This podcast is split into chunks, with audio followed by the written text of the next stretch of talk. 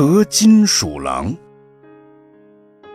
从前有一个人在路上捡到一只金鼠狼，他心中很是喜欢，于是就放在怀里，继续前行。到了一条河边，他要脱去衣服渡河，不料怀中的那只金鼠狼忽然变成一条毒蛇。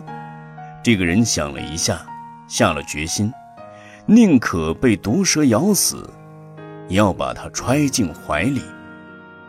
这个人的诚心暗暗感动了毒蛇，于是他就变成了一块金子。旁边一个渔人看见了这件事，以为所有的毒蛇都能变成金子，就抓了一条毒蛇揣进了怀里，结果马上被毒蛇咬了一口，把命给丢了。有一种人，并非真心信仰佛法。